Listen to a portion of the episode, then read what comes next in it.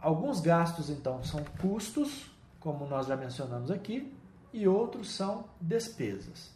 Você precisa primeiro então classificar esses gastos que você tem entre custos e despesas.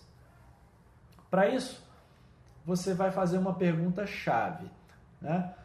Como eu já disse, o custo está relacionado a você ter algo que você vai entregar para o seu paciente.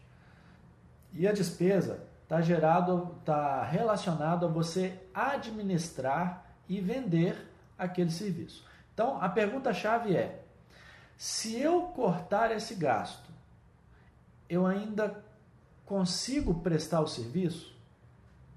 Se eu cortar esse gasto, é possível prestar o serviço? Se a resposta for sim, então esse gasto é uma despesa.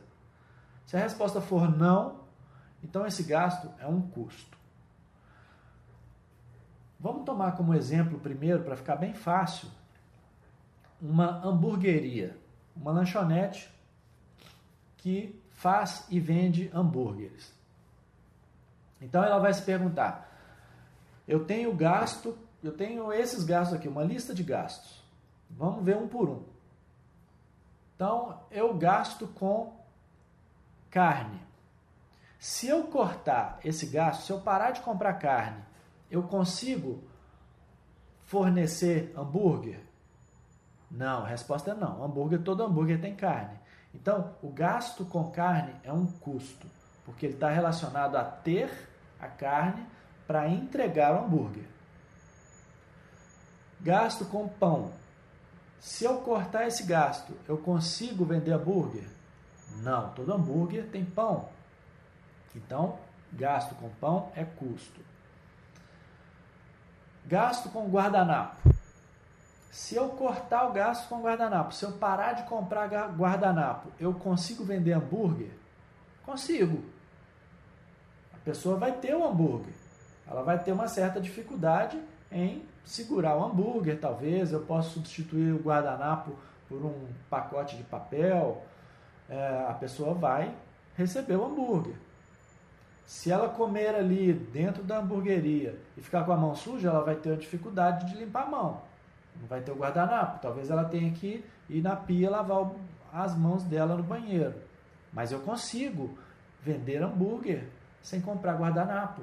Então o gasto com guardanapo é despesa, porque ele está relacionado à administração do meu serviço de vender sanduíche. A música ambiente que eu tenho, se eu cortar esse gasto na minha hamburgueria, eu consigo vender hambúrguer? Consigo, então isso é despesa. Ar-condicionado, consigo vender hambúrguer se eu parar de pagar ar-condicionado, então isso é despesa. Então, custo e despesa precisam ser classificados. Vamos ver no caso de um profissional de saúde. Vamos imaginar um médico dermatologista. Está lá no consultório dele e ele listou os gastos que ele tem. Então eu gasto aqui com toxina botulínica.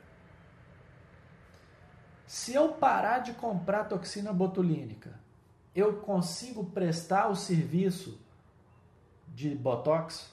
Não. Porque eu preciso ter a toxina para injetar no meu paciente. Então, o gasto com toxina botulínica é custo. Eu gasto com seringa.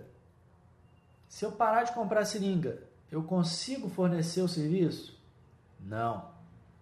Porque eu preciso da seringa para injetar o botox na pessoa. Então, gasto com seringa é custo. Gasto com secretária. Se eu não tiver mais secretária, se eu cortar esse gasto, eu consigo prestar o serviço de botox? Consigo. Eu não preciso da secretária. A secretária, ela me ajuda a administrar o meu atendimento. Se eu não tiver secretária, eu provavelmente não vou conseguir atender tantos pacientes.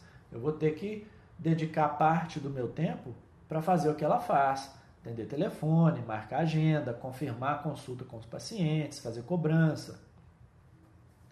Mas eu consigo fazer, prestar o serviço. Então, o gasto com a secretária é despesa. Assim como aquelas balinhas que ficam ali na sala de espera, biscoito, água que eu ponho ali para os pacientes que estão aguardando a consulta, isso é despesa, porque se eu cortar isso aí, eu continuo conseguindo prestar o serviço. Então, ah, essas despesas são a primeira coisa que você vai atacar na tentativa de cortar os seus gastos. É, se você corta despesa, você consegue ainda prestar o serviço. Se você corta custo, provavelmente não. Então, não é que você não consiga cortar custo. Você pode comprar seringa de um outro fornecedor que te vende uma seringa mais barata. Você cortou custo. Você pode é, comprar uma toxina botulínica em consórcio com outros dermatologistas. E aí vocês compram uma quantidade maior, divide para cada um e ali fica mais barato. É, você cortou custo, mas cortar despesa é muito mais simples e muito mais fácil que cortar custo. Então, uma vez que você identificou custos e despesas, Ataque primeiro as despesas, analise primeiro as despesas, porque sempre tem alguma coisa ali que está sendo um desperdício na sua atividade como profissional.